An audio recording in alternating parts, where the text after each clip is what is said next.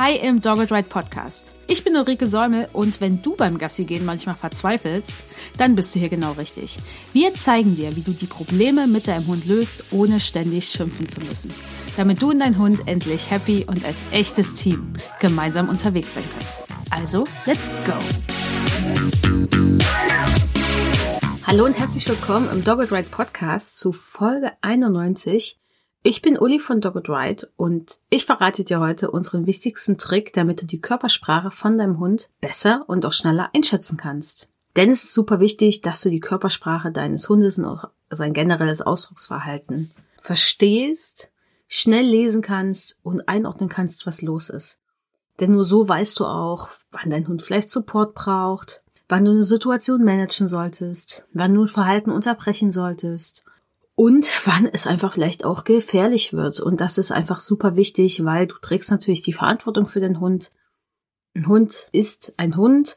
Das heißt, der weiß vielleicht nicht, dass ein Auto gefährlich ist und der weiß auch nicht, dass es ethisch nicht so cool ist, wenn man einem Reh hinterherjagt. Und das können wir auch alles nicht so vom Hund erwarten. Das heißt, wir Menschen sind natürlich da gefordert, auf unseren Hund zu achten. Wir sind dazu angehalten, dass unser Hund sicher ist, dass die Umwelt, in der er sich bewegt, sicher ist, andere Menschen, andere Lebewesen. Deswegen ist es wichtig, Körpersprache und Ausdrucksverhalten beim Hund schnell und sicher einschätzen zu können, denn so kannst du natürlich Probleme vermeiden. Und du erkennst natürlich auch, wann es deinem Hund wirklich gut geht, was ihm Spaß macht, wann er gut drauf ist. Und gerade wenn dein Hund vielleicht irgendwelche Verhaltensprobleme hat, ist das natürlich wichtig, um zu sehen, verändert sich da was? Welche meiner Trainingsansätze helfen? Wann sollte ich überhaupt vielleicht trainieren und braucht mein Hund eine Pause? Und deswegen brauchst du die Körpersprache. Und klar, es hilft nicht nur zu wissen, was die Sachen jetzt bedeuten. Also klar, wenn du weißt, aha, wenn ein Hund knurrt, kann das dieses, jenes und das bedeuten. Und beim Knurren ist es leicht, das erkennen wir relativ schnell. Und viele, viele Hundemenschen können das einschätzen. Aber es gibt so Sachen wie zum Beispiel, der Hund stellt die Haare auf oder der Hund spannt Muskulatur am Körper an, zum Beispiel im Gesicht, um die Augen. Und wenn ich weiß, aha, das ist es passiert unter Stress zum Beispiel, dann ist das gut, wenn ich es weiß. Wenn ich aber gar nicht sehe, dass das bei meinem Hund passiert, dann hilft mir die Information und der Fakt, dass mein Hund gestresst ist, nichts. Weil wenn ich gar nicht erkenne, dass das passiert, ist das nett, dass ich das weiß. Und klar, diese Information brauche ich natürlich auch. Aber ich muss auch erkennen, dass es überhaupt stattfindet. Und das ist meistens das, wo viele Menschen noch Nachholbedarf haben. Und jeder Mensch zu jeder Zeit immer auch noch mehr dazulernen kann, da besser zu werden. Und es ist nämlich auch wichtig, dass wir dann Ansätze erkennen, wann es losgeht. Denn wenn ich es erst sehe, wenn mein Hund schon einen Haufen Stresssymptome vielleicht zeigt und die Situation schon ewig dauert und es meinem Hund super schlecht geht, dann kann ich natürlich nicht mehr so viel machen. Mein Hund ist wahrscheinlich schlechter ansprechbar. Mein Hund ist natürlich auch sehr, sehr belastet. Eine stressige Situation, der der Hund nicht entkommen kann, die der Hund nicht ändern kann, dass es ihm da irgendwie besser geht und der Stress aufhört, ist belastend. Da fühlt sich der Hund ja auch hilflos. Das ist auch für den gesamten Organismus belastend, für den, was den Hund angeht. Und deswegen ist es gut, auch wenn ich Ansätze erkenne. Denn das ist total wichtig fürs Training. Weil du weißt ja, unser Training setzt nicht da an, dass wir irgendwie nur reagieren, wenn der Hund was falsch macht, wir möchten ja den Hund unterstützen, wenn er was in unseren Augen jetzt richtig macht. Das ist natürlich auch sehr relativ, das was richtig ist. Und wir wollen aber Training so gestalten, dass der Hund möglichst wenig Fehler macht. Ich sage möglichst wenig, weil gar keine Fehler ist erstrebenswert, aber meist unrealistisch, also möglichst wenig Fehler macht, dass es dem Hund auch gut geht im Training, dass er gute Lernerfahrungen macht. Und deswegen ist es ja wichtig, so Ansätze zu erkennen. Und nur so können wir natürlich auch wirklich die schwierigen Situationen vermeiden. Wir können Aggressionsverhalten verhindern oder zumindest Aggressionsverhalten ist ja an sich nichts Schlimmes. Es dient ja eher dazu, dass der Hund sich selbst schützen kann oder seine Ressourcen schützen kann. Und das ist erstmal vollkommen fein. Aber das kann natürlich ab einem gewissen Punkt andere Lebewesen oder Menschen oder auch mich selbst als Hundehalterin verletzen. Und das soll natürlich gar nicht erst passieren oder dass der Hund sich auch selbst verletzt oder beim Jagdverhalten, dass der Hund das Reh hetzt oder eben noch Schlimmeres macht. Und deswegen ist es wichtig, dass ich Ansätze erkenne, auch was diese Themen angeht. Und nur so wirst du natürlich auch im Umgang mit deinem Hund und im Alltag sicherer und entspannter, weil du weißt, dass du diese Sachen erkennst. Du kannst sie schneller erkennen und du erkennst es auch im Ausdrucksverhalten, wenn du vielleicht gerade nicht 100% hinschaust oder irgendwie bei der Sache bist. Denn es ist utopisch, sich wenn Menschen sagen, ja, du musst immer 100 Prozent gucken, wenn dein Hund was macht. Ja, ich bin auch jemand, also ich persönlich würde niemals mir zwei Kopfhörer in jeweils ein, also ein Kopfhörer in jedes Ohr stecken und mir irgendwas anhören, während ich mit meinem Hund Gassi gehe. Weil irgendwie, ich möchte mitbekommen, was los ist. Also ich möchte schon hören, ob ein Mensch hinter mir ist, FahrradfahrerInnen kommen, weil diese Welt so ein bisschen wahrzunehmen, ist ganz gut, weil ich habe auch Hunde gehabt, zum Beispiel Aski, der damit natürlich früher auch ein Thema hatte. Äh, da ist es wichtig, das zu checken, damit da nicht irgendwas schief geht. Ich will ja nicht, dass mein Hund überfahren wird. Ich finde es auch unangenehm, eine Kapuze zu tragen, die so weit ins Gesicht reinragt. Das ist ja nett, wenn es regnet und so, aber das schränkt mein Sichtfeld ein. Und gerade wenn es um Jagdverhalten geht, äh, möchte ich gar nicht, dass mein Sichtfeld eingeschränkt ist, weil ich möchte schon mitbekommen, ob ein Wildschwein neben mir plötzlich sich bewegt. Also einfach schon, weil das eben auch gefährlich sein kann. Das fühlt sich irgendwie für mich irgendwie unkontrollierbar an, obwohl ich eigentlich gar nicht so ein Mensch bin, der unbedingt alles in solchen Fällen kontrollieren muss. Denke ich zumindest. Wer weiß, vielleicht ist das auch anders. Und deswegen, ich bin jemand, ja, definitiv sollte, wenn wir unterwegs sind, die Aufmerksamkeit bei unserem Hund sein. Aber niemals ist das immer 100% der Fall. Vielleicht siehst du ein Eichhörnchen und beobachtest das mal kurz, weil du das interessanten cool findest, hörst einen Specht und guckst dahin, guckst mal in den Himmel. Und ja, vielleicht willst du auch mal kurz auf dein Smartphone gucken, weil Gassi gehen ist etwas, was ja nicht nur für den Hund cool sein sollte, sondern auch für dich. Und was auch immer da dazugehört, wenn das 100% dein Hund beobachten ist, ist das natürlich cool. Für mich persönlich ist es das aber nicht. Also, also mein Training zielt doch darauf ab, dass ich gar nicht immer 100% hingucken muss, sondern vielleicht nur 90 oder so und auch mal abschweifen kann, auch mit meinem Gedanken abschweifen kann. Und schon allein, wenn du nur mit deinen Gedanken abschweifst, bist du nicht mehr 100% bei dem, was da gerade bei deinem Hund passiert.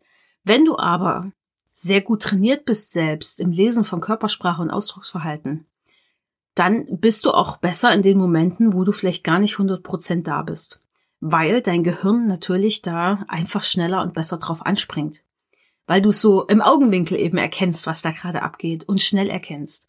Und ich meine, HundetrainerInnen sind dann ja auch oft in der Lage, das auch bei fremden Hunden schnell zu erkennen. Warum? Weil sie sehr viel Übung haben. genau in diesen Sachen. Und natürlich einfach auch Erfahrungen gemacht haben mit vielen verschiedenen Hundetypen, auch vom Aussehen her. Und deswegen ist es wichtig, dass du dir diese Folge jetzt bis zum Schluss anhörst und die Sachen dann umsetzt. Denn wir kommen jetzt auch konkret dazu, was unser Trick ist, was du tun solltest. Und du hast den bestimmt von mir schon mal gehört, weil ich das oft sage. Aber es ist halt extrem wichtig. Das, was wir machen, wenn wir einen Hund angucken und sein Verhalten uns angucken und seine Körpersprache, sein Ausdrucksverhalten ist, wir nehmen erstmal wahr, was da passiert mit unseren Sinnesorganen. Wir sehen das über unsere Augen, wir hören das über unsere Ohren, wir riechen vielleicht ab und zu mal was, wenn der Hund pupst oder seine Analdrüsen entleert. Wir könnten auch etwas erfühlen. Wir könnten fühlen, ob Haare aufgestellt sind oder Muskulatur angespannt. Macht man jetzt meistens in solchen Momenten jetzt nicht, dass man dann am Hund rumtastet, wenn man jetzt auf Augen und Ohren und sowas zurückgreifen kann. Schmecken, ich glaube, der Einzige, der an dem Hund lecken würde, ist unser Baby oder andere Kleinkinder. Würde ich jetzt auch nicht empfehlen. Äh, muss auch nicht sein. Und klar, es gibt natürlich noch mehr Sinne als nur die. Das sind aber so die Standardsinne, auf die ich mich jetzt beziehe. Alle anderen Sachen treffen jetzt auf die Situation, wenn wir so einen Hund beobachten, so gar nicht zu. Und dann nehmen wir das auf und das sehr gar nicht so bewusst. Wir registrieren das und dann interpretieren wir sofort. Wir interpretieren, was da los ist. Das heißt, unser Gehirn macht da was draus. Es macht in gewisser Form auch eine Geschichte draus, aber unser Gehirn sagt, okay, ich sehe diesen Hund, der ist stur. Ich sehe diesen Hund, der ist aggressiv, ich sehe diesen Hund, der ist ängstlich. Und das ist einfach erstmal nur eine Interpretation. Das sagt mir jetzt nicht konkret, was der Hund macht. Und diese Interpretation, die wir da jedes Mal machen, die ist bestimmt durch unsere individuelle Brille. Das bedeutet, unsere eigene individuelle Brille, die wir aufhaben, das hat nichts mit, ob du wirklich eine Brille trägst zu tun, sondern deine individuelle Brille ist bestimmt durch die Vorerfahrungen, die du gemacht hast, durch deine Stimmung, wenn du schlecht drauf bist, wirst du Dinge anders interpretieren, als wenn du super gut drauf bist. Durch deine Meinung, die du hast. Also, wenn du daran glaubst, dass Hunde dominante Wesen sind, die die Weltherrschaft an sich reißen wollen, dann wirst du andere Interpretationen finden als ich, die glaubt, dass das eher Bullshit ist. und dass da nichts dran ist an diesen Blick auf Hunde, sage ich jetzt mal. Dann Ratschläge, die du auch bekommen hast, also alles, was von außen auf dich einströmt. Deine Vorurteile, die du vielleicht hast, wenn du zum Beispiel sagst, ach, kleine Hunde sind Pfiffis, die immer kläffen, was sie definitiv nicht sind, meiner Meinung nach. Also, das ist dann wieder meine Meinung. Aber wenn du da Vorurteile hast oder durch auch bestimmte Vorerfahrungen vielleicht Vorurteile hast, dann wirst du auch dieses Verhalten dieser Hunde anders interpretieren. Und deswegen kann eine Interpretation von Mensch zu Mensch, wenn wir auf den gleichen Hund in derselben Situation gucken, komplett anders aussehen. Und das ist erstmal normal. Dann ist es auch so, dass dein Gehirn immer nur eine bestimmte Anzahl von Informationen auf einmal verarbeiten kann. Und dein Gehirn wird sich auf das stürzen, was für dein Gehirn wichtig erscheint. Und das, was für dein Gehirn unwichtig ist, wird es einfach ausblenden. Das ist total wichtig. Wenn wir nämlich alles und alles wirklich aufnehmen würden, was um uns herum gerade irgendwie passiert, äh, wäre das ziemlich überfordernd. Du kennst es vielleicht, zum Beispiel, du arbeitest an deinem Laptop, PC, was weiß ich, MacBook, was auch immer du ein Gerät hast. Und das macht so ein Geräusch, weil das ist vielleicht ein älteres Gerät, es muss ein bisschen härter arbeiten, damit es läuft. Und dann kommt dieses leicht, leichte Rauschen. Und die allermeisten Menschen werden das ausblenden nach einer bestimmten Weile, wenn das läuft, weil das Gehirn sagt, das ist nicht wichtig. Das ist gerade nicht wichtig in der Situation. Ich lese hier gerade ein Buch oder ich gucke mir ein YouTube-Video an, ich arbeite, was auch immer du da tust, aber das Rauschen ist nicht wichtig. Es kann natürlich auch sein, dass, dass, dass du gar nicht in der Lage bist, das auszublenden, weil du da sehr reizoffen bist, nenn es jetzt einfach mal ganz vereinfacht gesagt. Das kann natürlich auch sein. Oder dass du das Geräusch super nervig findest und deswegen dein Gehirn darauf sehr anspringt und du es deswegen schwer ausblenden kannst. Oder weil ich es gerade gesagt habe, merkst du, hey, bei mir rauscht auch was. Ah, mein Laptop rauscht oder was auch immer. Dein Smartphone wird wahrscheinlich nicht rauschen. Aber vielleicht merkst du das, weil ich dich drauf hingewiesen habe. Aber im Normalfall blendet das Gehirn so Sachen, die so nicht wichtig sind, aus, weil ansonsten könnten wir gar nicht alles wahrnehmen, was da so los ist in der Welt. Und wenn wir natürlich jetzt dieses Beobachten üben, wenn wir Hunde beobachten, können wir auch dahin kommen, dass das Gehirn erstmal lernt, was ist vielleicht wichtig an Informationen, die ich brauche. Und das Gehirn wird auch ein bisschen schneller und kann vielleicht auch mehr auf einmal aufnehmen. Und das ist natürlich super cool. Und du kennst vielleicht diesen Spruch, äh, wir sehen die Welt nicht wie sie ist, sondern wie wir sind. Und das ist halt genau dieses Interpretieren, weil alles, was irgendwie auf dich eingeströmt ist, was dich einfach zu dem Menschen macht, der du jetzt gerade bist. All das wird dafür sorgen, dass wie deine Interpretationen aussehen. Und interpretieren bedeutet ja auch immer bewerten. Ich bewerte etwas. Und wenn ich sage, der Hund ist ängstlich, ist das erstmal eine Interpretation. Die Frage ist dann, was bringt mich denn zu dem Punkt, das so einzuschätzen, dass der Hund ängstlich ist? Woran mache ich das fest? Am Verhalten, an der Körpersprache, am Ausdrucksverhalten? Woran mache ich das jetzt fest? Und Deswegen ist es total wichtig, dass wir weiter interpretieren, das werden wir eh immer, aber dass wir üben, mehr zu beschreiben. Denn gerade auch dieses Bewerten schafft natürlich schneller den Raum für den unfairen Umgang. Und wir wissen ja jetzt auch, da wir da alle Menschen irgendwie was anderes da rein interpretieren, gibt es natürlich auch viele Optionen, wie man ein Verhalten interpretieren kann. Und da sagt noch niemand, dass alle dann falsch sind und nur die eine richtig, denn das ist einfach nicht so.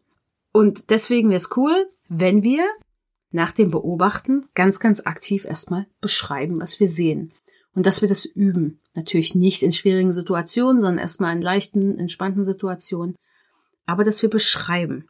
Das heißt, wenn wir den Hund mit allen Sinnen, jetzt sage ich mal, allen Sinnen, die jetzt wichtig und relevant sind, wahrgenommen haben und auch die Situation, dann beschreiben wir, was da los ist. Zum Beispiel, hm, wir hatten jetzt einen Hund zu Gast und als die Hündin geschlafen hat, und Schlafen ist ja auch eine Interpretation. Also sie lag da, hatte die Augen geschlossen, hat in einem sehr eingängigen Rhythmus tief geatmet, hat sich nicht mehr bewegt. Ne? Sie lag da ganz still da, lag auf der Seite die Augen waren geschlossen. Interpretation, der Hund hat geschlafen.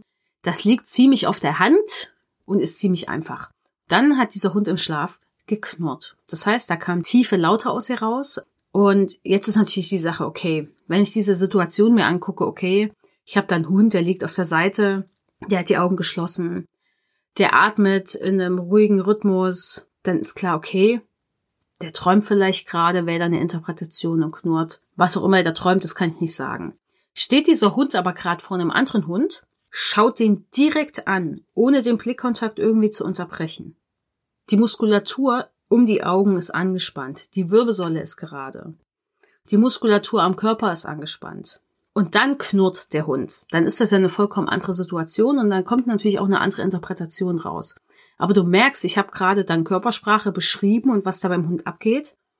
Und das sorgt dafür, dass mir nicht so viele Informationen entgehen. Ich kann den Hund dann natürlich auch besser verstehen. Ich kann dadurch auf Dauer mehr erkennen und auch schneller erkennen, weil ich den Körper schnell durchgehen kann. Das ist wirklich einfach eine Übungssache. Und wenn du nur interpretierst, dann ist es oft so, man hat dann so ein Bauchgefühl, dass da was schief läuft. Oder man hat es vielleicht vorher, es ist was schief gelaufen und man hatte vorher schon so ein Gefühl. Man kann aber nicht genau sagen, warum. Oder das nicht belegen durch irgendeinen Fakt. Und dadurch fällt dir das aber vielleicht beim nächsten Mal gar nicht schneller auf. Und deswegen wäre es total wichtig, dieses Beschreiben zu üben. Erstmal in Situationen, wo das okay ist, denn wenn es gefährlich wird, sollten wir natürlich schnell reagieren. Und dafür ist Interpretieren auch wichtig, dass wir schnell reagieren können. Und bei Aski war es zum Beispiel so, Aski hat seinen Routenansatz immer unterhalb der Rückenlinie getragen. Das war seine entspannte Routenhaltung. Die hing einfach runter. Die hing beim Laufen runter. Beim Fressen war sie unten. Beim Jagdverhalten war sie auch unten, sogar ein Stückchen weiter unten als im Normalfall. Da war weniger Luft zwischen Analregion und Route. Und beim Spielen war die unten. Und wenn er einen Hund gesehen hat, den er nicht cool fand, dann ging der Routenansatz hoch und zwar überhalb der Rückenlinie. Das heißt, man konnte plötzlich die Analregion auch sehen. Das hatte das einfach zur Folge. Und ich habe relativ früh beobachtet, dass das der Punkt ist, wo er noch ansprechbar ist. Und dass danach, wenn die Route oben ist, ziemlich schnell dann das nach vorn springen, bellen und knurren kommt. Und das war natürlich eine mega gute Information, denn ich wusste, wenn ich das sehe, okay, es hat zur Folge, dass der Hund in die Leine springt, bellt und knurrt. Und das mehrmals und mit großer Wucht und mit eher einem tiefen Bellen. Der wird diesen Hund, den da kommt, nicht cool finden. Klar, da kam noch mehr dazu. Die Wirbelsäule war dann auch gerade, ne? Er war wirklich frontal zu dem Hund ausgerichtet in einer Linie. Er hatte auch hingeschaut. Meistens habe ich aber nicht gesehen, was im Gesicht passiert ist. Dann, ich stand dann meistens eher hinter Aski Sonst wäre mir wahrscheinlich die Route jetzt auch nicht so ins Auge gestoßen. Ins Auge gestoßen? Aufgefallen, sage ich jetzt einfach. und deswegen ist es wichtig, das zu erkennen, wenn ich dann nur wüsste, oh, ich hatte ein ungutes Gefühl und ich hatte so den Verdacht, dass er gleich aggressives Verhalten zeigt, dann ist das erstmal cool, weil ein Bauchgefühl ist total wichtig und euer Bauchgefühl wird doch oft richtig liegen. Wenn ihr das aber nicht belegen könnt durch Fakten, könnt ihr das erstens anderen Menschen schlechter erklären. Ihr könnt es beim nächsten Mal nicht früher erkennen und ihr habt nicht wie ich dann die Möglichkeit zu sagen, okay, dann kann ich ihn jetzt genau in dem Moment, zum Beispiel mit einem Orientierungssignal, Entspannungssignal, Rückruf, mit seinem Namen, was auch immer, ansprechen, dass er sich umdreht und kann dieses aggressive Verhalten natürlich damit auch verhindern. Weil in die Leine springen und bellen und knurren ist mit einem Hund, der ein bisschen mehr wiegt, nicht cool und ist generell für den Hund nicht cool, weil es wirklich ungünstig einfach auf den bewegungsapparaten Körper aus und ist natürlich auch was, was für den Hund einfach auch nicht angenehm ist. Und deswegen ist es wichtig zu beschreiben. Beschreiben ist auch an sich immer eine Achtsamkeitsübung. Ihr seid in dem Moment, ihr guckt euch den Hund an. Und das ist natürlich nett. Das ist nicht irgendwie zwingend notwendig, aber es ist nett. Und es ist auch immer, beschreiben ist auch immer ein Teil der gewaltfreien Kommunikation. Und für mich schließt sich da so ein bisschen der Kreis. Denn bei der gewaltfreien Kommunikation ist der erste Schritt ja immer, dass man die Beobachtung wiedergibt. Das heißt, was ist da passiert? Und zwar ohne zu bewerten. Also nicht zu sagen, du warst gerade fies zu mir, das wäre eine Interpretation, eine Bewertung, sondern zu sagen, du hast gerade, äh, als du mit mir gesprochen hast, wurde deine Stimme lauter. Oder ich habe den Eindruck gehabt, dass du lauter geworden bist von der Stimme her, als du mit mir geredet hast, dass du schneller geredet hast. Was auch immer eben die Beobachtung ist, am besten mehr mit Ich-Botschaften natürlich, aber gut, Manchmal ist das auch schwer. Das kann ich noch mehr üben. Na, dann wird ja das Gefühl beschrieben, was man hatte. Ne? Ich habe mir hat es Angst gemacht oder ich habe mich dabei unwohl gefühlt. Dann wird das Bedürfnis artikuliert. Hey, ich möchte mich sicher fühlen, wenn wir über schwierige Themen diskutieren, was auch immer. Und dann eine Bitte. Hey, wenn dir was nicht passt, was ich sage oder was auch immer, dann sag mir doch kurz, dass du eine Pause brauchst und dass wir da später drüber reden wie auch immer die Bitte dann ist. Aber es startet mit einer Beobachtung. Das heißt, es lohnt sich total, diese Sachen zu üben. Und ich glaube, das können wir alle mehr gebrauchen, auch ich, weil, naja, da wo wir es noch nicht gemacht haben, fällt uns das natürlich auch schwer. Ich bin definitiv nicht gut in gewaltfreier Kommunikation. Wenn du also jetzt mehr beschreiben möchtest, dann fang das erstmal an mit Fotos. Denn die laufen dir nicht weg, die bewegen sich nicht. Da kannst du ganz in Ruhe erstmal beschreiben, was du siehst. Weil das ist für den Anfang am leichtesten. Kannst alles Schritt für Schritt durchgehen. Jeden Teil des Hundekörpers. Und dann, wenn du da so ein bisschen Erfahrung gemacht hast, dann gehst du zu Videos über, weil die kannst du auch dir erstmal langsamer angucken. Und du findest natürlich im Internet 20.000 Videos oder 20 Milliarden Videos wahrscheinlich von Hunden. Oder du nimmst die Videos von deinem Hund und da kannst du ja auch einstellen, dass sie langsamer abgespielt werden und dann kannst du erst das machen. Und dann gehst du in die entspannten Situationen mit deinem Hund. Wenn dein Hund frisst und du Abstand hast und mal gucken kannst. Wenn dein Hund spielt wenn dein Hund sich mit einem Hundekumpel trifft, den er über alles liebt. Solche Sachen, die entspannt sind und sicher sind. Weil wenn die Kacke jetzt am Dampfen ist, dann fangen wir damit natürlich nicht an, weil dann müssen wir ja handeln. Also da ist eine Handlung ja sehr, sehr wichtig wahrscheinlich. Oder ein Management oder ein Sichern. Und es wird aber kommen, dass auch in diesen schwierigen Situationen deine Fähigkeiten da besser werden. Denn du hast dich ja vorbereitet. Und klar, du brauchst dann natürlich noch die Informationen, was das bedeutet, also die Fakten, wissenschaftlich basiert im besten Fall. Denn zum Beispiel eine Haare aufstellen. Du nimmst dann wahr, ah, okay, mein Hund stellt die Haare auf im Nacken. Und dann ist jetzt die Frage, was bedeutet das denn? Warum passiert das? Was ist das? Naja, das ist eine Piloerektion und die entsteht aus den und den Gründen. Wir können dir nochmal ein Video verlinken und einen Artikel von uns zu dem Thema, da ist erklärt, warum Hunde das machen und dass sie das nicht bewusst machen, die machen sich nicht größer, das wäre ja eine Interpretation, aber es wäre eine Bullshit-Interpretation. Und ja, wir können dir natürlich dabei auch helfen, das alles zu erkennen, also beobachten zu trainieren und dir auch die Infos geben, was dann auch was bedeutet. Und das können wir gerne machen im Live-Webinar Hunde lesen lernen.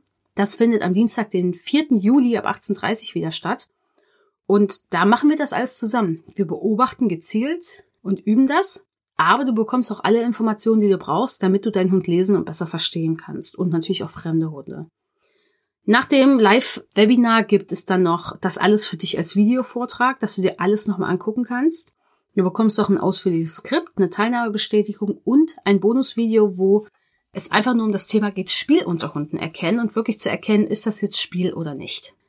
Und wenn du dazu mehr wissen willst oder dich anmelden willst, dann guck einfach an den Link in den Shownotes. Und falls du diese Folge irgendwann später hörst, das Live-Webinar findet circa alle zwei Monate statt. Und deswegen schau einfach mal, ob es dann noch einen Termin gibt, an dem du teilnehmen kannst. Und ja, du wirst weiterhin auch immer wieder erstmal interpretieren und das auch schnell. Also das ist einfach voll normal. So sind unsere menschlichen Gehirne, so funktionieren die. Wenn du aber erkennst, dass du das machst, kannst du natürlich auch sagen, okay, jetzt beobachte ich ganz bewusst und ich beschreibe dann, was ich sehe. Und schau nochmal, ob das meiner Interpretation, wenn ich die Informationen damit reinnehme, ob dann meine Interpretation, meine erste, die ich jetzt so im Sinn hatte, ob die dem dann standhält. Und das ist etwas, was ich total wichtig finde. Das heißt, es ist gar nicht schlimm, dass du weiterhin schnell interpretierst. Das ist ganz normal, das ist auch wichtig. Aber wir können natürlich schon schauen, dass wir da nochmal bewusst gucken, gerade wenn es um problematisches Verhalten bei Hunden geht, und gerade wenn wir im Training mit unseren Hunden stecken, dass wir da nochmal bewusst hinschauen, was passiert da. Weil das wird uns viel mehr Anhaltspunkte geben, wie wir das Training anpassen können, was das Training auch mit unseren Hunden macht, wo vielleicht Fehler sind und auch wirklich, wie es unserem Hund geht. Und deswegen fang an, ab heute mehr zu beschreiben, denn deine Beobachtungsgabe wird besser werden und du wirst viel, viel mehr über deinen Hund lernen und auch über fremde Hunde. Und wenn du mehr von uns dazu wissen willst, komm ins Live-Webinar Hunde lesen lernen. Teil diese Folge gern mit anderen Menschen, die das auch hören sollten. Gib uns, wenn dir die Folge gefallen hat, eine positive Bewertung bei Spotify oder eine positive Rezension bei, wie heißt es, Apple Podcasts. Ich bin ganz verwirrt. Und ja, danke, dass du dabei warst. Ich hoffe, wir hören uns in der nächsten Folge wieder. Jetzt im Juli wird es noch ganz normal Podcast-Folgen geben und im August machen wir dann eine kleine Podcast-Sommerpause. Das heißt, im Juli läuft alles ganz normal weiter. Hör dir alle Folgen an, die jetzt dann noch rauskommen. Ich glaube, da kommen noch so ein paar. Und im August gibt's nichts Neues von uns und im September geht's dann weiter. Aber du kannst ja dann im August alle Folgen nachhören, die du noch mal hören willst oder die du noch nicht kennst. Wir haben ja hier genug Folgen, das war schon Folge 91. Und ja, ich hoffe, du bist beim nächsten Mal wieder dabei. Tschüss! Das war der Doppelzeit Podcast, der Podcast für Menschen. Cool, dass du hier dabei bist.